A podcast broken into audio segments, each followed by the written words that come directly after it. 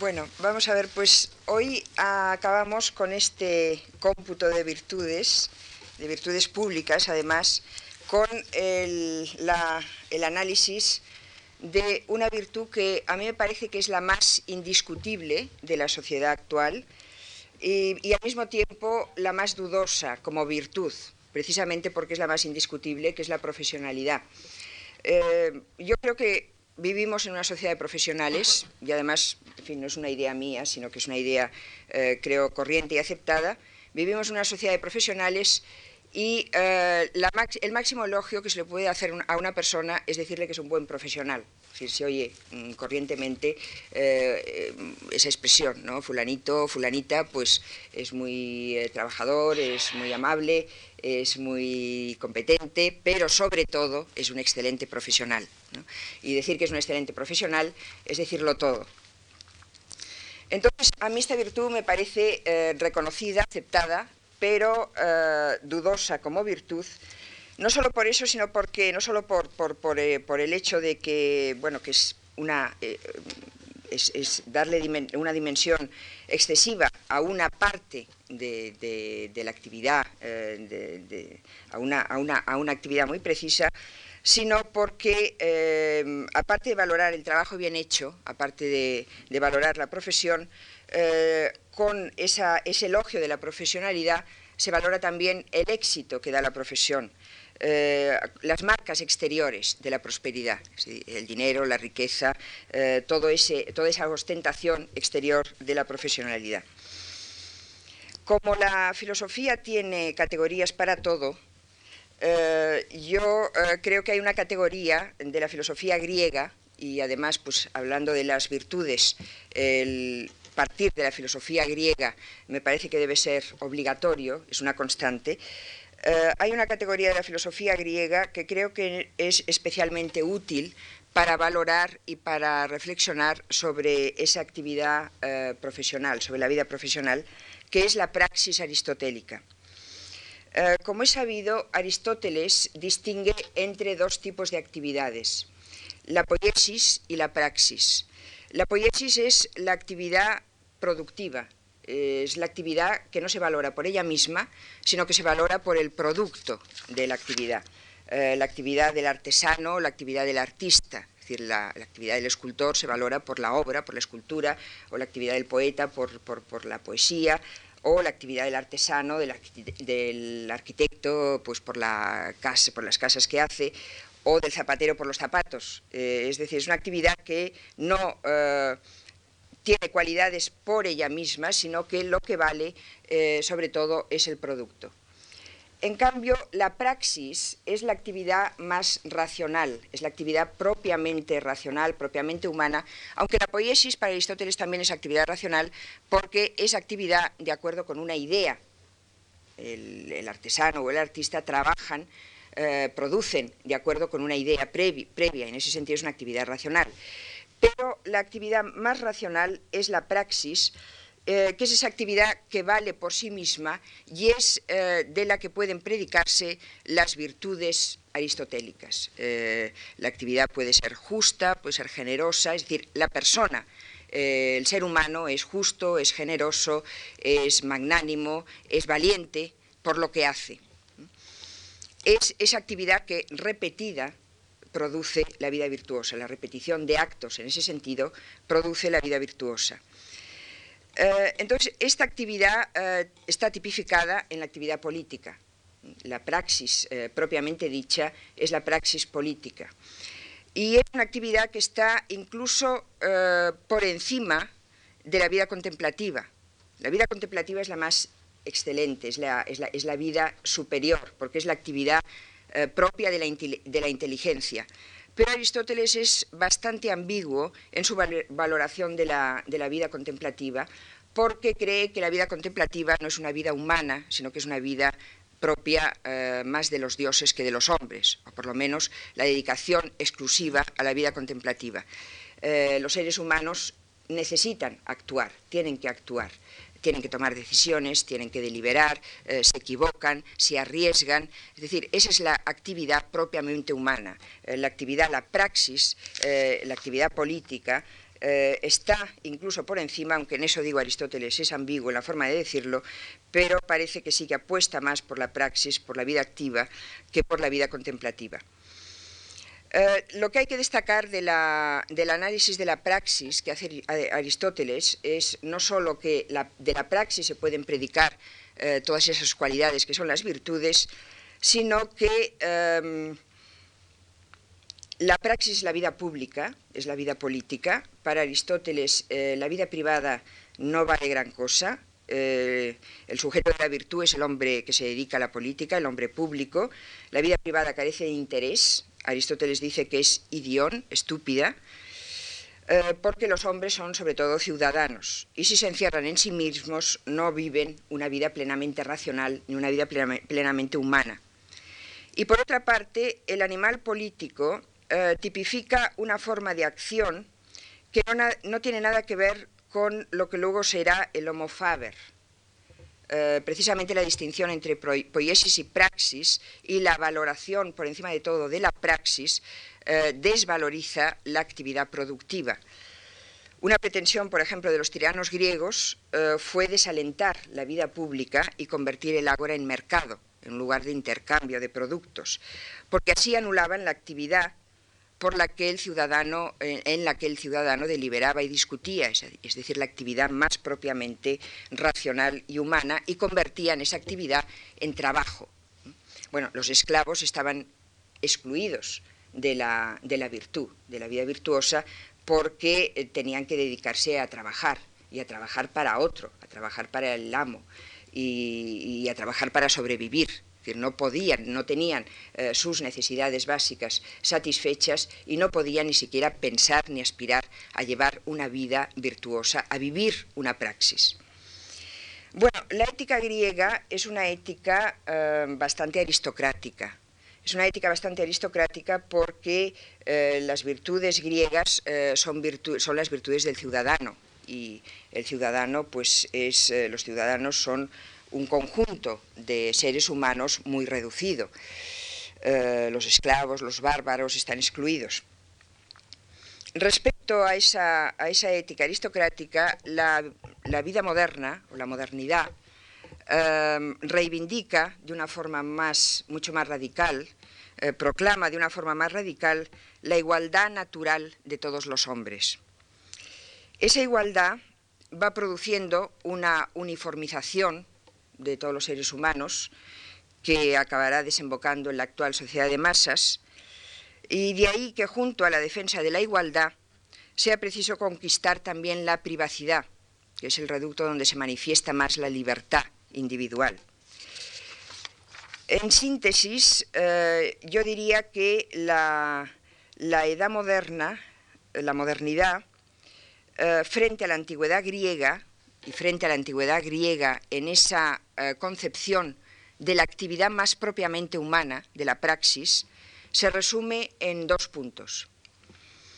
Primero, eh, la sociedad moderna es una sociedad de productores. El trabajo es la actividad fundamental, eso que Locke llama la labor de nuestro cuerpo y el trabajo de nuestras manos. Eh, el trabajo es la actividad fundamental porque a través del trabajo teóricamente se adquiere la propiedad y el derecho de propiedad es uno de los derechos naturales. La propiedad además otorga el derecho de ciudadanía. Gracias a la propiedad, los hombres eh, que tienen propiedades son libres y son iguales entre sí.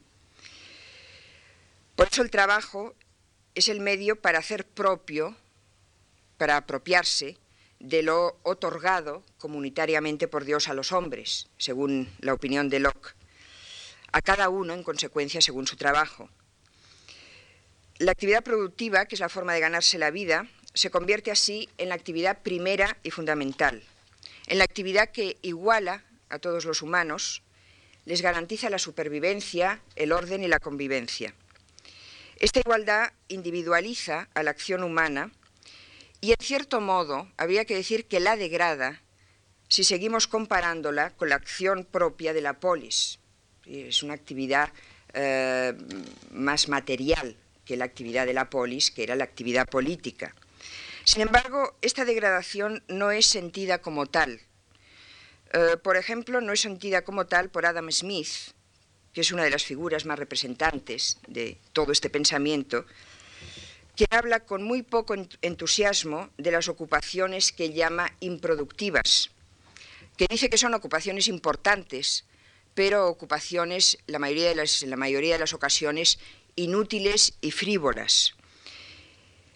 Eh, son profesiones que valen poco porque su valor perece en el momento mismo de su prestación.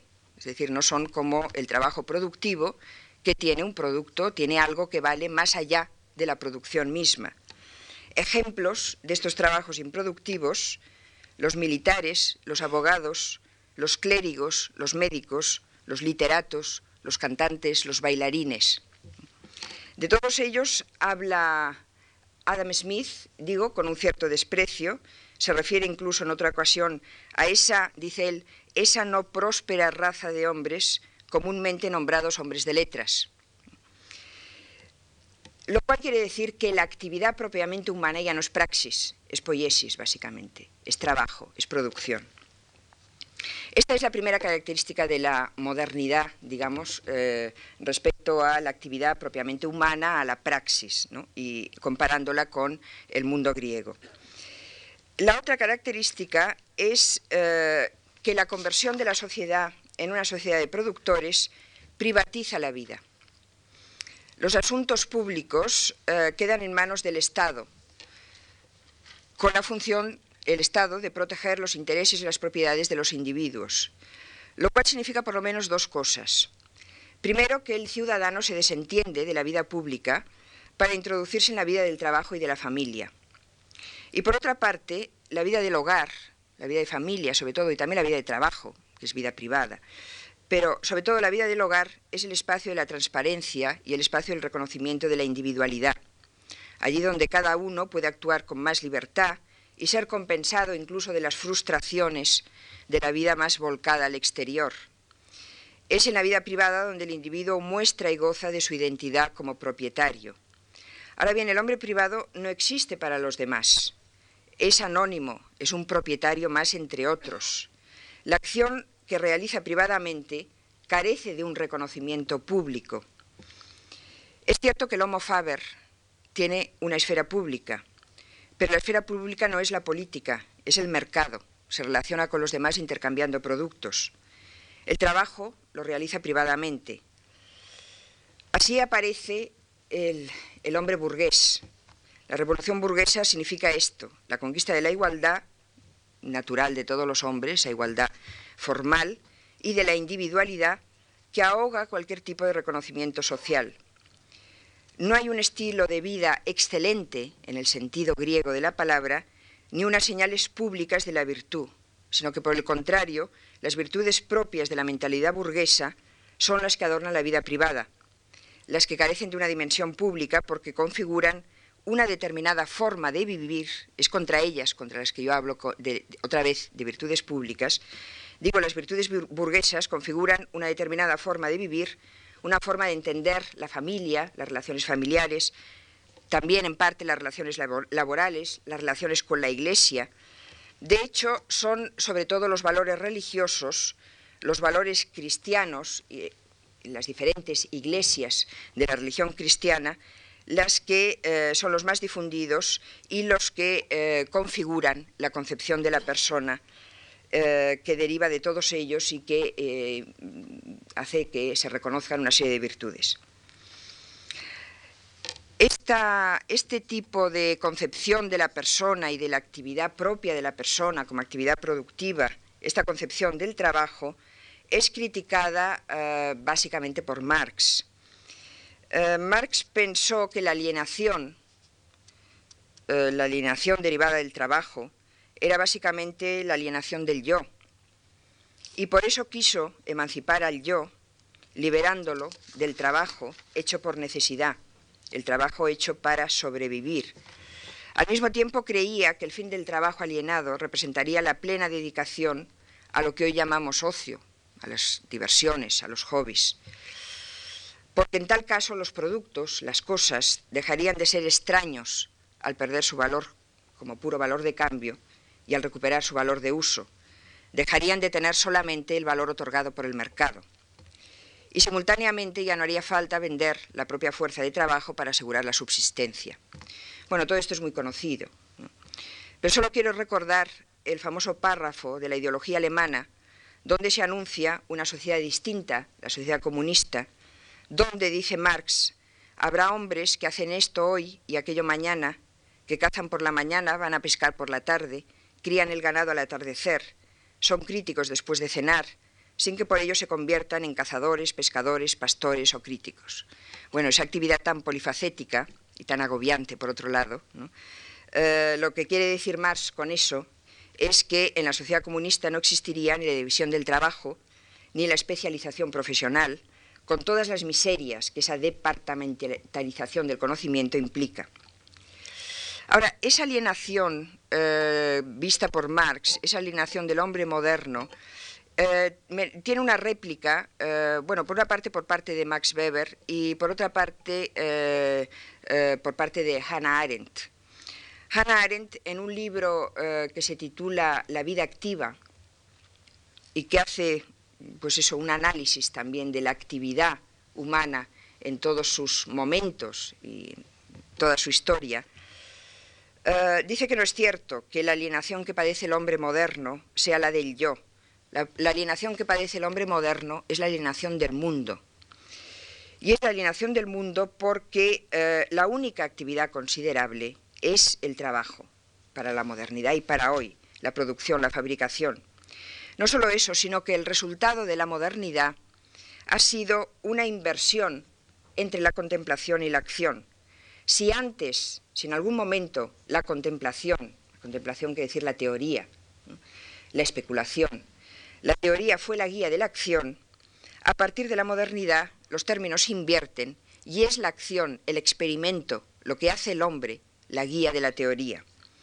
Entonces el criterio valorativo es la eficacia, la utilidad. La razón se convierte en razón instrumental. Es un poco lo mismo que ve Max Weber cuando muestra cómo la ética protestante significa la concentración en el yo, la ética calvinista que él hace coincidir con el espíritu del capitalismo y por lo tanto con el espíritu de una actividad determinada, de una actitud sobre todo, de un ethos determinado respecto al trabajo porque, eh, según Weber, el yo es la motivación más profunda de la acción humana. Según la ideología puritana, el individuo se siente llamado a realizar un oficio, esa palabra alemana Beruf, que significa a la vez vocación y oficio. El hombre se siente llamado a realizar un oficio, el cual es a la vez la materia, la prueba material de la gracia divina. La organización racional del trabajo, la empresa burguesa o el espíritu capitalista son así la consecuencia inmediata del ethos puritano. De todo esto, de la consideración de lo que dice Weber y la contraposición de, eso, de, la, la tesis de Weber a la tesis marxista, Hannah Arendt extrae la conclusión de que la alienación del mundo y no la propia alienación, como había creído Marx, han sido la señal de contraste de la época moderna. Bueno, quiero ver todo esto, eh, qué ocurre hoy con todo esto. Es decir, cómo eh, se ha transformado hoy el ethos del trabajo, que ya no es el ethos eh, capitalista tal como lo analiza el espíritu capitalista y ese espíritu puritano tal como lo analiza Max Weber, sino que es otro porque también el concepto de trabajo ha cambiado por la sociedad eh, eh, automatizada, informatizada, las nuevas tecnologías, el concepto de profesión y el concepto de trabajo es otro. Si volvemos a Marx, eh, vemos que en el libro tercero del Capital, Marx dice que el reino de la libertad es el de aquellas actividades autocompensadoras y que son su propio fin. Eso es lo que Aristóteles llama praxis las actividades que valen por sí mismas, que se compensan a sí mismas, que son autogratificantes. Y sigue diciendo Marx que la misma actividad puede ser sentida como poiesis o como praxis. Y eso es cierto.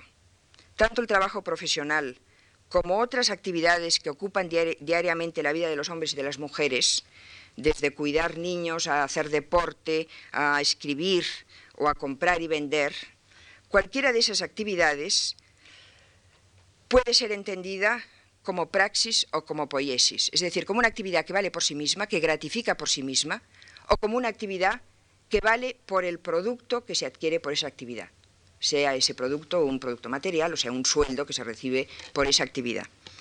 Bueno, el eh, no verlo así ha sido la tragedia de las mujeres, trabajar improductivamente, hacer un trabajo que no vale nada, porque no hay ningún producto ni vale por sí mismo, y no solo de las mujeres, todo hay que decirlo. Eh, la mayoría de las actividades laborales, que la mayoría de las veces no merecen ni siquiera el nombre de actividades profesionales, acostumbra a ser vista como algo gratificante o como una maldición, según se obtenga de ella algo valioso, es decir, un buen sueldo, o sea agradable por sí misma. Hay que reconocer que eh, para muy poca gente, realmente, el trabajo, la actividad laboral, es la dimensión que da sentido a su vida, o la dimensión más importante de su vida. Es importante por necesidad, pero no porque constituya una fuente de sentido. Entonces hay que decir que, contrariamente a la previsión marxista, el trabajo hoy sigue siendo un trabajo abstracto y que no ha conseguido la identificación del individuo con la sociedad. Es ante todo un medio de adquisición de riqueza y poder. Pero bueno, hay que ver todo esto a la luz de la automatización de la producción, que está significando realmente un cambio en el sentido y en la concepción del trabajo. Hoy eh, tenemos que decir que ya no es lo mismo el derecho al trabajo que el derecho a un lugar de trabajo, a un puesto de trabajo, o el derecho a un sueldo. Por causa de la revolución microelectrónica, el derecho al trabajo no implica necesariamente, no significa necesariamente el derecho a un puesto de trabajo, porque no hay puestos de trabajo para todos, y quizá lo que implique sea el derecho a un sueldo.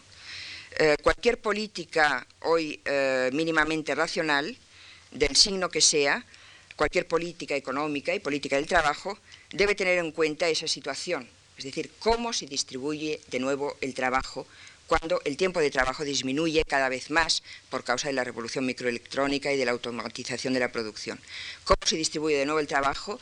Eh, trabajando menos todos o eh, distribuyendo el sueldo de otra forma, haciendo que todos cobren algo aunque no se trabaje. Es decir, tiene que haber una solución a esa eh, reducción del tiempo de trabajo. Pero aunque el tiempo de trabajo se reduzca, es cierto, por otra parte, que el trabajo no desaparece y no solo que el trabajo no desaparece, sino que, eh, según Adam Schaff, eh, es la motivación, sigue siendo la motivación fundamental de los actos humanos en la sociedad contemporánea. Eh, si no fuera así, el paro no sería una patología social. Y que es una patología social lo sabemos por los efectos que produce, es decir, marginación, drogadicción, alcoholismo, delincuencia, etcétera, sobre todo en la población joven. Lo que en cambio ha ocurrido, es decir, eh, el trabajo sigue siendo la actividad fundamental, eh, la sociedad actual sigue siendo una sociedad de trabajadores, pero lo que sí ha ocurrido es un cambio en el ethos del trabajo. El ethos del trabajo quiere decir la actitud ante el trabajo. Un, un cambio sobre todo respecto a la actitud tipificada por Max Weber. ¿En qué consiste ese cambio? Primero, pues que gracias a la técnica y al desarrollo en general, los oficios se han banalizado. Y se han banalizado porque en gran parte, y bueno, y por supuesto hablo de sociedades desarrolladas, pero en gran parte, no en su totalidad, pero en gran parte han dejado de ser elitistas porque casi todo el mundo puede acceder a la mayoría de los tipos de trabajo. Todo el mundo sabe idiomas, todo el mundo estudia, todo el mundo viaja, todo el mundo hace deporte. Al propio tiempo, y además se han mezclado los, trabajos, ¿no? Se ha mezclado, es, lo mismo, cuando hablamos de un buen profesional, pues lo mismo que sea un buen deportista, un buen futbolista, que un buen político, eh, que un buen artista, eh, que un buen peluquero. Que decir que todos son buenos profesionales, ¿no? Hay una eh, igualación, homogeneización de los oficios. Por otra parte, se exige una especialización cada vez mayor, sobre todo para trabajos altamente cualificados y puesto que la ocupación laboral sigue siendo el signo de la identidad profesional, el, signo de la identidad personal sigue siendo la ocupación fundamental y la actividad fundamental, o por lo menos es reconocida como tal, como la actividad fundamental, todo el mundo aspira a la profesionalización, a ser un buen experto en su oficio. Eh, digo, la profesionalización se ha extendido y todos parece que aspiramos a ser buenos profesionales. La profesionalidad es el criterio social de la excelencia de la persona. Yo subrayaría esto. La profesionalidad es el criterio social de la excelencia de la persona. Eh, ser un buen médico, un buen arquitecto, un buen modisto, ¿eh? no importa cuál sea el oficio, ni tampoco importa demasiado eh, el sexo, importa todavía, pero quiero decir, un buen profesional, da igual que sea hombre o mujer, si es un buen profesional. El buen profesional además se hace trabajando, o sea, una cosa que nos recuerda también las virtudes aristotélicas. No se hace solo a, través de un buen currículum o a través de unos estudios, de unos conocimientos teóricos, sino a, través de una práctica, de unos hábitos, de unas costumbres, de una experiencia, de un ejercicio en el mismo sentido. Lo cual quiere decir que sea o no productivo el trabajo profesional, sea o no poiesis, lo cierto es que vale también en tanto praxis, es una, es una actividad autogratificante, porque recibe un reconocimiento social como lo merecía la dedicación a la política en el mundo de los griegos o también la categoría de propietario en los modernos. El buen profesional es el que posee una identidad social.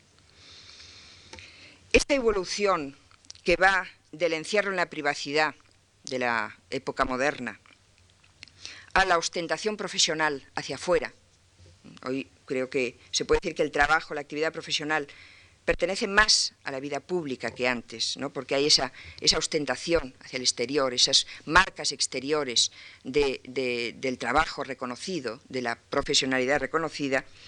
Esta evolución, digo, tiene como base algo que he repetido bastante estos días, que es el paso del individualismo moderno.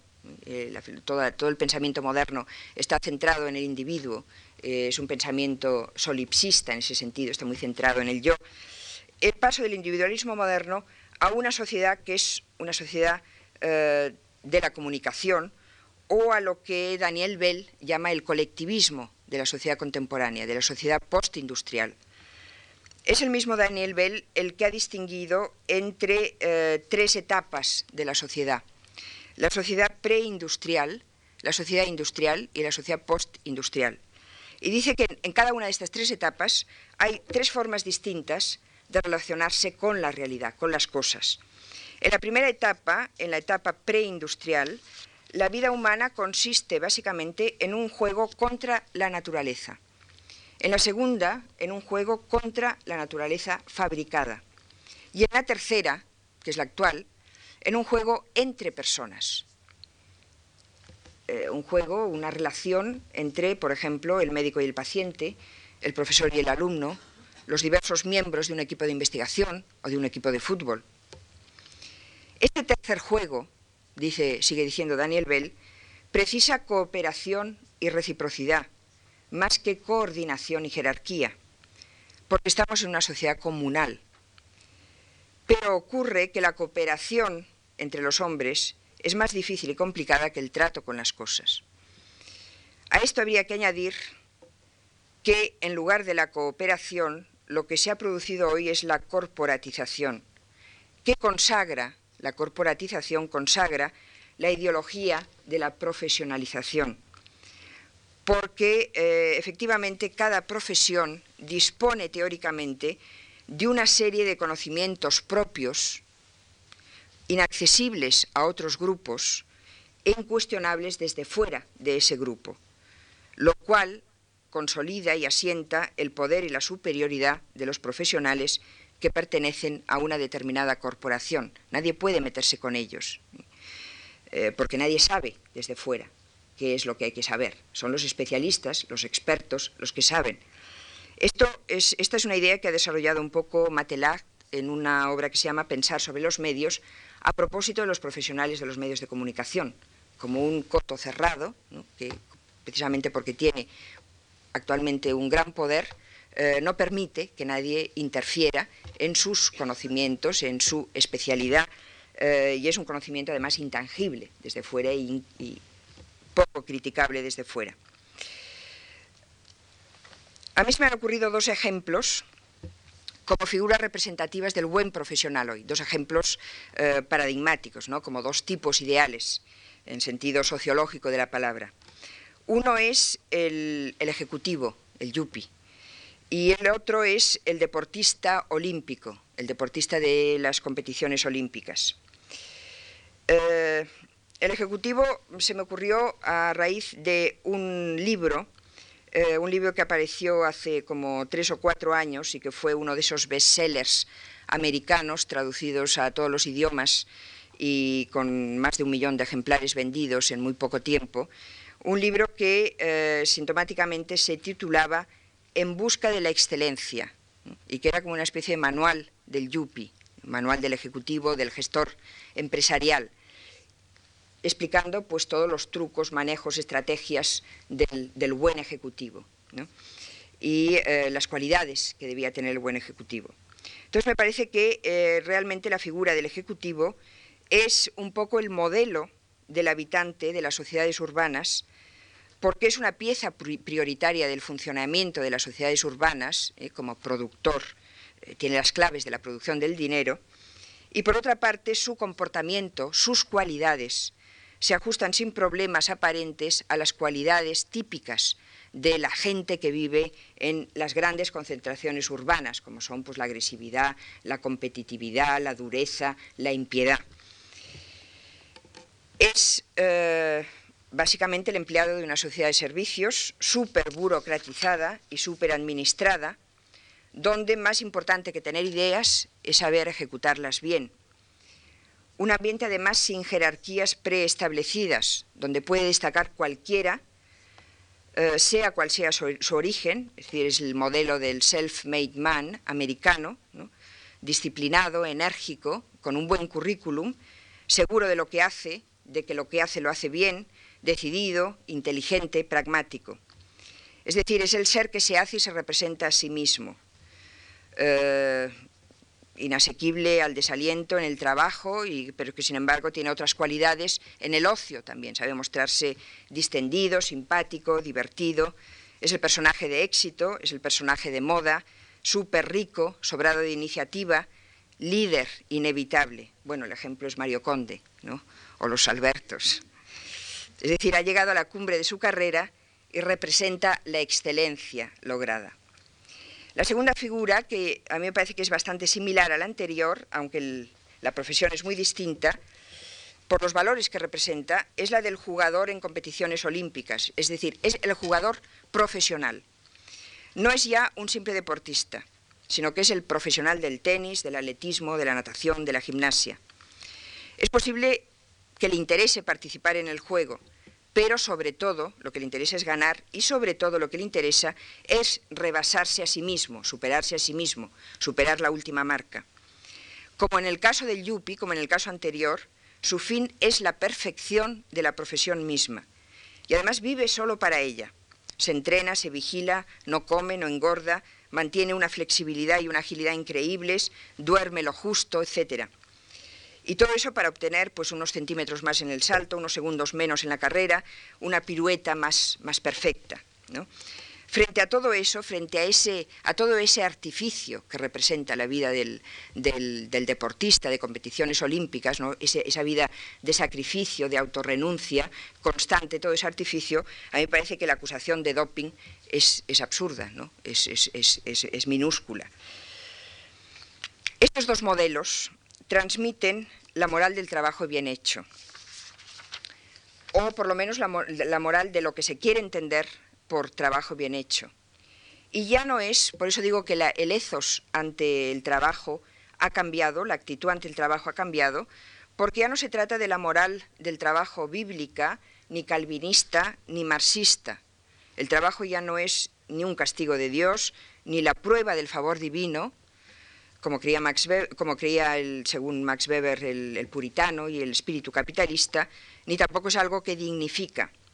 Es básicamente la ocasión del encumbramiento, el pedestal del éxito y la fuente de la riqueza. Porque en ninguno de los dos casos que he analizado, el oficio permanece escondido en el ámbito de la vida privada. La medida de la profesionalidad la da la idea que la profesión tiene de sí misma, pero también el reconocimiento externo que merece. Y las virtudes ya no son la sobriedad o el ahorro, sino que la virtud es la prodigalidad, la prosperidad. El modelo es el winner, el ganador, o el number one. Eh, es una figura pública, además, el profesional, eh, ese profesional que además es profesional en un oficio eh, de los más reconocidos como tales. Es una figura pública requerida por los medios de comunicación y con poco espacio, en su caso, para la vida privada. en él se da lo que dice el psicólogo Ernst Becker, que necesita todo individuo de nuestro tiempo por una parte, sentirse parte de algo y por otra, sobresalir. Es decir, afirmar su ser, pero arropado por algo que lo integre como elemento imprescindible y valioso del conjunto social. Y está claro que tanto el yuppie como el deportista constituye una pieza irrenunciable de la cultura actual. De no ser así, no habría bofetadas en los estadios, ni las facultades de ciencias económicas serían las primeras en llenarse. Ahora bien, todo eso es cierto. Es decir, es cierta esa profesionalización de la vida y es, cierta esa tendencia hacia eh, la profesionalidad eh, y es cierto que eso es la marca de la excelencia de la persona.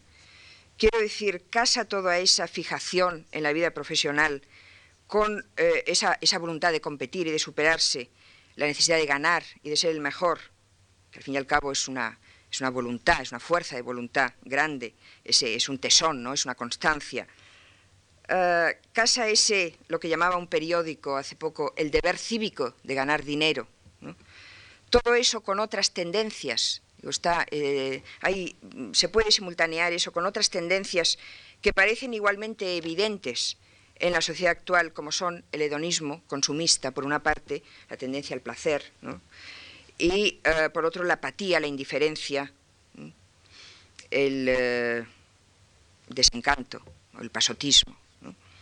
Yo creo que son fenómenos complementarios, porque eh, el dinero y el bienestar, que son el instrumento del hedonismo, son la prueba externa y la prueba indudable de la excelencia del buen profesional, de la, de la excelencia en el oficio, o sea, de la profesionalidad. Si la ética calvinista propugnaba el ahorro y la austeridad, lo que se propugna ahora es el lujo, la ostentación y la prosperidad. El hombre de éxito debe mostrarlo, su éxito.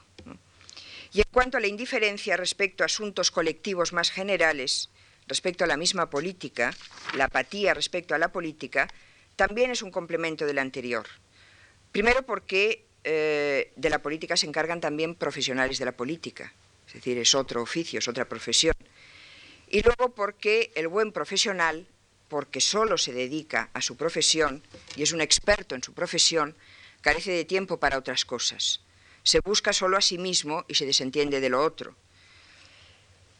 Es y no es egoísmo porque forma parte de algo que es a su vez parte de la sociedad. Ahora bien, eh, si volvemos a recordar lo que dice Aristóteles de la praxis la praxis aristotélica, la praxis del ciudadano, contenía un cómputo de virtudes, que eran las virtudes las conocidas, la sabiduría, la prudencia, la justicia, el valor, la generosidad, la magnificencia, y además el hombre virtuoso poseía esa magnanimidad, esa grandeza de espíritu, que era la prueba externa ante los demás de su excelencia. Había un reconocimiento público de la excelencia del hombre virtuoso, y además el hombre virtuoso lo sabía y sabía, eh, se comportaba como tal. Incluso pues hablaba de una manera especial, engolado, ¿no? caminaba de una manera especial, eh, reconocía su calidad de hombre virtuoso. Pero, quiero decir, la, praxis del hombre virtuoso tenía una serie de virtudes coherentes, una serie de virtudes que eran las mismas para todos. En cambio, en la sociedad de profesionales mm, hay que decir que la, la virtud es la profesionalidad.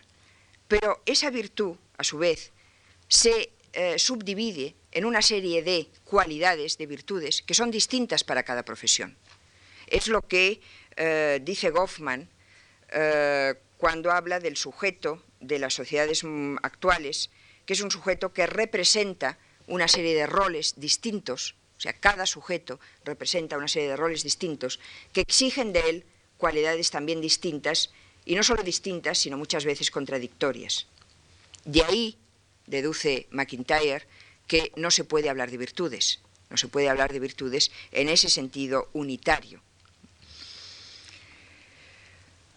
Yo, sin embargo, no eh, deduzco lo mismo. Es decir, estoy de acuerdo con la tesis de Goffman, estoy de acuerdo con lo que dice McIntyre, con, lo, que recoge McIntyre de Goffman, pero pienso que sí que hay que seguir hablando de virtudes, eh, porque, eh, es decir, no en el mismo sentido en el que hablaban los griegos, no hay que volver a sociedades comunitarias como era la griega para poder hablar de virtudes, sino que lo que hay que hacer es asumir lo que hay es una actitud mm, pragmática y realista, pero me parece que es más, eh, más operativa, más eficaz, asumir lo que hay, porque eh, cualquier vuelta atrás es un anacronismo eh, y es una actitud retrógrada, a fin de cuentas, la nostalgia por una época perdida. Hay que aceptar las innovaciones tecnológicas, hay, que aceptar las distintas concepciones del trabajo, y hay que pensar las virtudes eh, de otra forma. Ese pensar las virtudes de otra forma es lo que he venido diciendo todos estos días, las virtudes como virtudes públicas que no parten de una relación comunitaria nueva, sino que tratan de compensar la falta de comunidad, esa falta de cooperación, esa falta de, reciprocidad de la que eh, habla, por ejemplo, Daniel Bell, y que por otra parte es tan necesaria. Es decir, parten de una realidad que teóricamente es democrática, pero que en la práctica es una democracia muy imperfecta.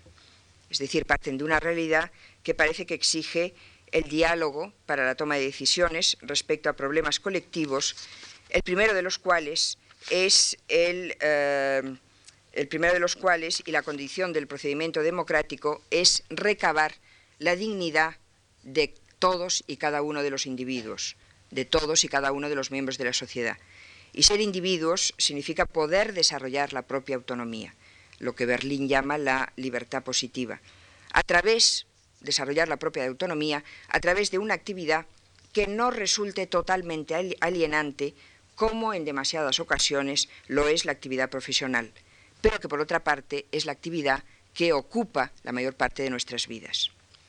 Por eso pienso que conviene valorar la profesionalidad o la profesionalización en todas sus dimensiones.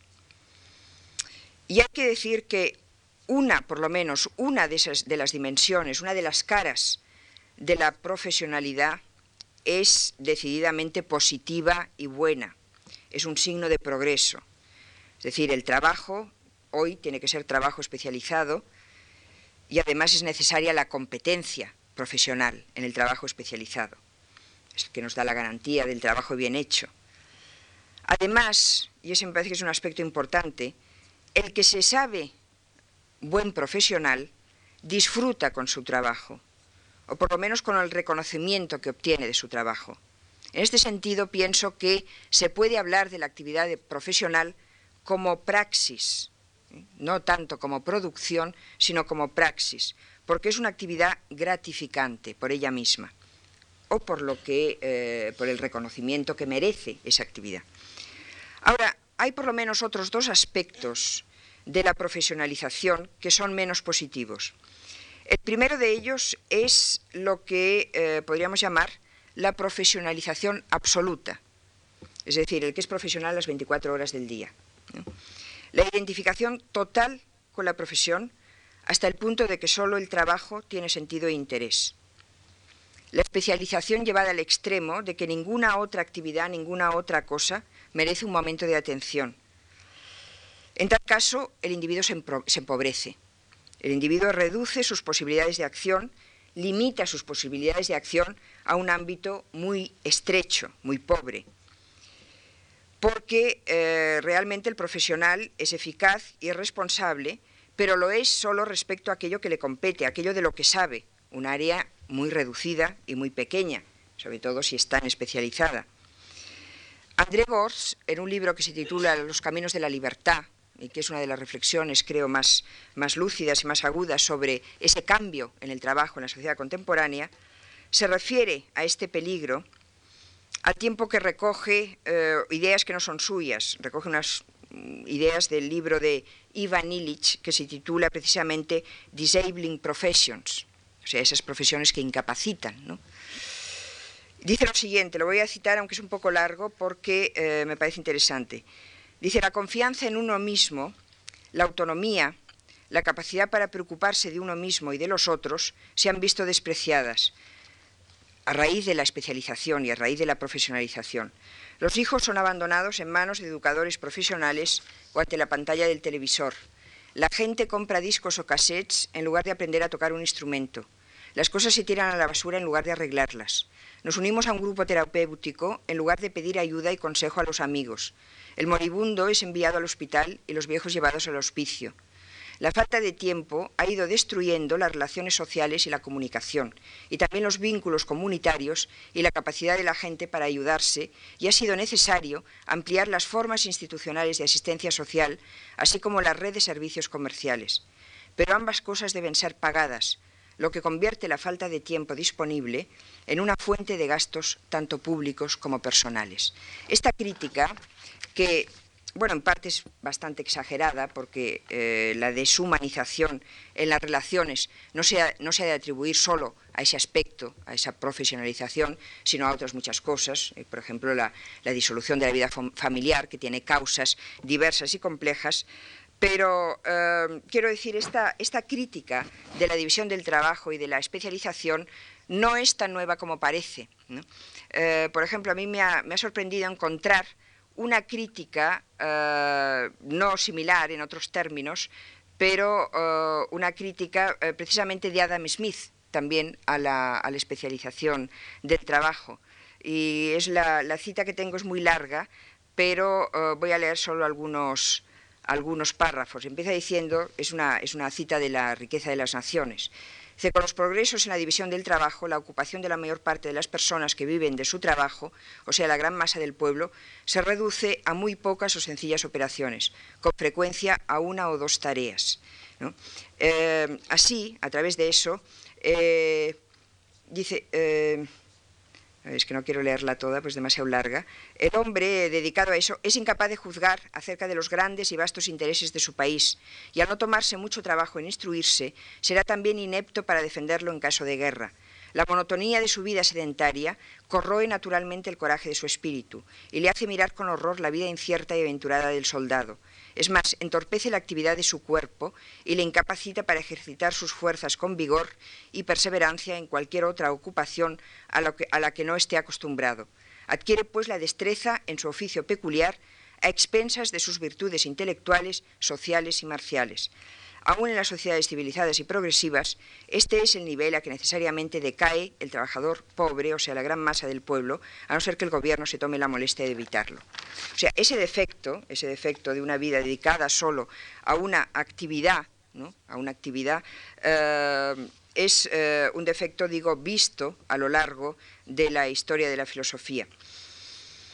Eh, de todo esto digo, mmm, quizá la, cita de Gors eh, sea exagerada en su valoración, pero me parece que hay que retener una idea sobre todo importante. Eh, si la virtud, la excelencia de la praxis se mide por la profesionalidad, la medida es muy pobre y muy parcial. La vida queda reducida solo a la dimensión del oficio bien hecho, y el individuo con esa identidad, con la identidad de la profesión o del oficio, es el que se encuentra realmente alienado, como decía uh, Hannah Arendt, del mundo y de los otros. Es la idolatría del yo, el individualismo o el narcisismo, en la, en la actividad profesional, llevada a extremos peligrosos para la misma autonomía del sujeto. Y sin duda también a extremos peligrosos para la construcción de un interés común o de un interés social. Es la sociedad fragmentada en corporaciones y sus correspondientes profesiones que carece de alguien capaz de trascender este limitado, su limitado punto de vista para ver un poco más lejos. Es como si en medicina nos quedáramos solo con el especialista. También necesitamos, necesitamos el especialista, pero necesitamos también el médico de cabecera.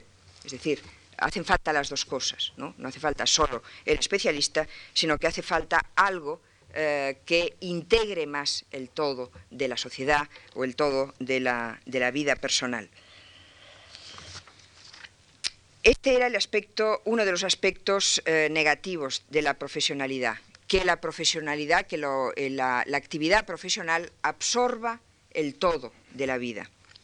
El segundo aspecto negativo de la profesionalidad deriva de este anterior, o sea, la idolatría del yo que impide finalmente pensar en uno mismo, uno se identifica, se aliena en el trabajo y ya no piensa en otras dimensiones, en otras posibilidades. Por eso la segunda, el segundo aspecto negativo es la pérdida de autonomía. Porque eh, finalmente el fin perseguido por la profesión se vuelve ajeno y extraño a la praxis misma. El profesional está esclavizado por su profesión, y está esclavizado por el dinero, está esclavizado por la prosperidad, por el éxito, por los imperativos todos de la profesión misma. Es cierto que eh, la idea de un trabajo totalmente desalienado es una utopía irrealizable. Y precisamente la automatización del trabajo lo que alimenta es la esperanza de que el trabajo se reduzca a un mínimo para que pueda crecer el tiempo de ocio tiempo de, ocio teóricamente o en principio dedicado a otras actividades más agradables y más autónomas, aunque es dudoso también que esas otras actividades sean más autónomas. Pero la misma división del trabajo hace que este trabajo sea más abstracto que nunca y que cada oficio sea parte de una totalidad que ningún individuo controla. Un ejemplo de esto es esos equipos de, jardineros eh, que, van por las casas a mantener eh, los jardines, ¿no? que es la, negación de eh, la profesión de jardinero, que es una profesión artesanal, que me parece que es una profesión pues, muy completa, ¿no?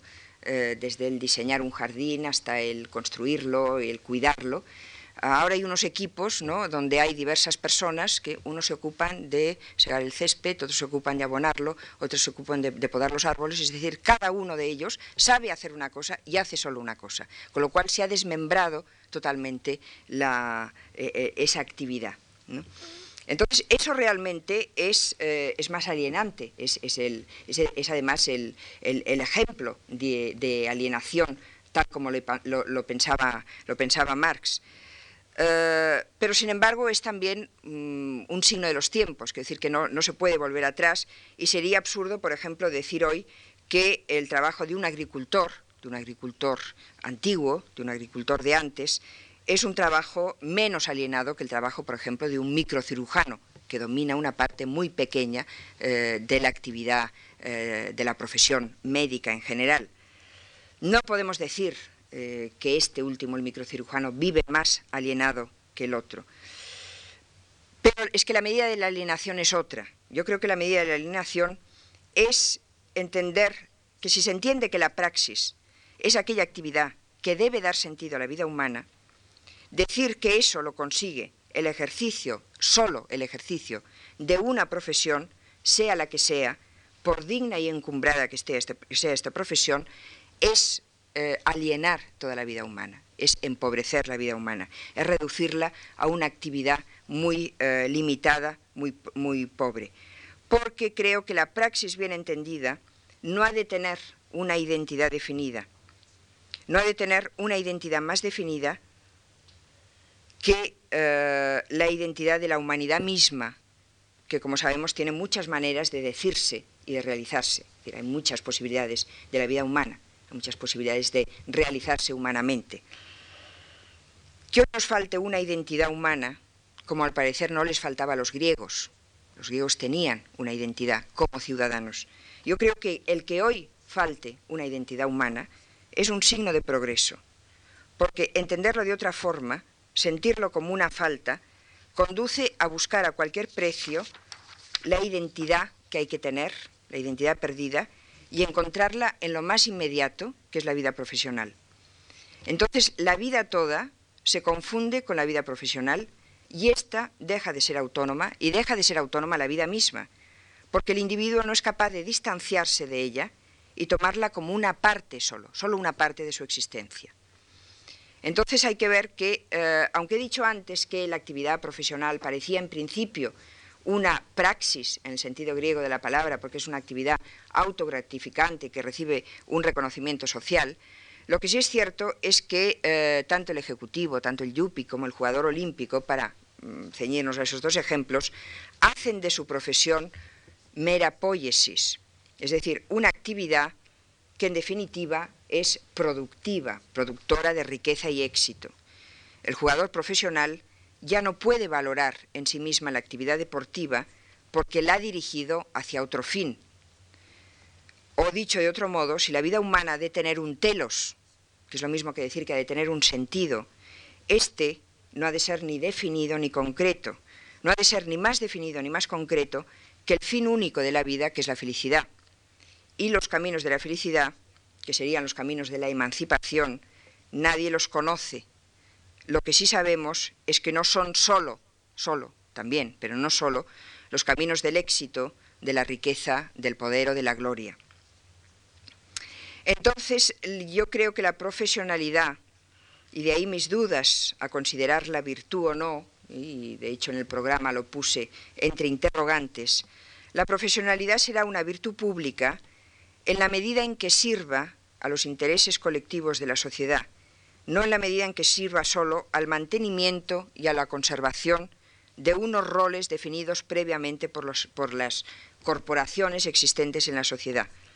Y será al mismo tiempo una virtud privada en la medida en que ayude al individuo a ser realmente individuo, es decir, en la medida en que ayude a desarrollar la autonomía del individuo y no le haga esclavo de sus actividades.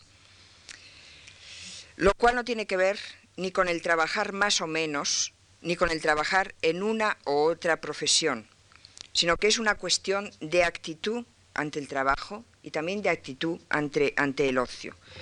A este respecto también Gortz dice que la reducción del tiempo de trabajo no tiene nada de emancipador si conduce solo a ampliar el tiempo dedicado al consumo material o inmaterial. La, reducción del tiempo de trabajo no es un objetivo emancipador, sino va unida a la reducción de la esfera de actividades económicas y mercantiles en provecho de una expansión de la esfera de las actividades desarrolladas por sí mismas por gusto, placer, vocación, pasión o amor. Aunque por otra parte sabemos que la sociedad de productores en que vivimos es a la vez una sociedad de consumo, necesita consumidores y no se contenta con determinar cuáles son los bienes necesarios, sino también que pretende, pretende determinar cuáles son los bienes superfluos. Entonces, las diversiones, el lujo, los placeres pueden llegar a ser actividades tan poco autónomas, tan heterónomas, como las ocupaciones profesionales. Quiero decir ya para acabar que la actividad humana autónoma la, actividad humana con sentido, con un telos, esa actividad humana que debería conducir a la felicidad, no puede estar determinada solo por los valores existentes. Quizá el mundo griego, estuvo mm, determinado por los valores sociales existentes, es decir, las virtudes griegas eran las virtudes de los valores sociales existentes. Pero la modernidad ha conquistado un grado mayor de autonomía y nuestra obligación como filósofos es pensar en cómo llevar a cabo ese grado mayor de autonomía. El nuevo ethos del trabajo, el actual, fija unos valores que no representan, en la mayoría de los casos, un mejoramiento de la calidad de vida. Para que la calidad de vida progrese, hay que pensar qué sentido debería tener hoy la praxis, es decir, qué sentido debería tener esa actividad que coincide con la dignidad, actividad que nos dignifica, que nos dignifica a todos y a cada uno y que dignifica al mismo tiempo a la humanidad. El ser propietario de Locke ha cedido el paso al ser que no solo quiere tener, sino ser. Recordemos el libro de Fromm, ¿no? Tener o ser. Pero me parece que el listón del ser queda muy bajo si lo determinamos solo por un hacer dirigido al poder y a la riqueza, que finalmente no es un hacer para ser, sino es un hacer para tener otra vez. Y bueno, y voy a acabar, voy a permitirme acabar con un apunte feminista. Eh, los filósofos y los sociólogos han tenido una propensión, una fácil propensión, a distinguir los hombres de las mujeres por el tipo de actividad que realizan. Por ejemplo, eh, Simmel, el sociólogo de la cultura, distinguió lo masculino de lo femenino porque, según decía, el hombre hace y la mujer es. Eugenio Dors expresaba algo parecido, diciendo que el hombre es trabajo y la mujer juego. Y yo creo que quizá tuvieron razón. Pero además yo añadiría que eh, las mujeres, en este sentido, harían bien en quedarse en esas categorías y no imitar la actividad masculina. Yo creo que es propio de las mujeres, y bueno, en este, eh, en este campo como en todos, ¿no? pero en este especialmente es, eh, es muy peligroso generalizar, pero creo que, se puede decir, que se puede afirmar de una forma bastante general, que eh, en las mujeres la identidad con la profesión es más difícil. Es decir, que no tienden tanto a identificarse con la, con la profesión, que no ven la identidad profesional como un valor social, que hay en ellas una distancia voluntaria respecto a los papeles que representan en la sociedad. Unos porque no les gustan nada y otros porque, aunque les guste, no les gusten tanto como para eh, comprometer toda su vida a ese rol, a ese papel o a esa, esa, representación.